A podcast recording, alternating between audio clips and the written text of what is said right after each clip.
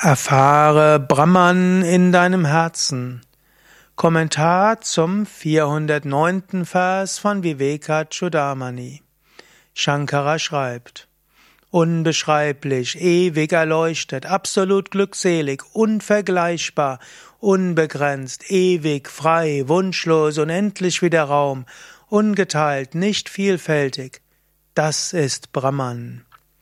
Diese vollendete, absolute Wirklichkeit erfährt der Weise im Herzen in tiefer Meditation und in Samadhi. Willst du das nicht gleich jetzt mal ausprobieren? Spüre tief in dein Herz hinein, spüre ganz tief in dein Wesen hinein. Dort spürst du Glück, dort spürst du Freude, Dort bist du vollkommen zufrieden. Geh ganz in diese innere Stille in deinem Herzen. So erfährst du Brahman.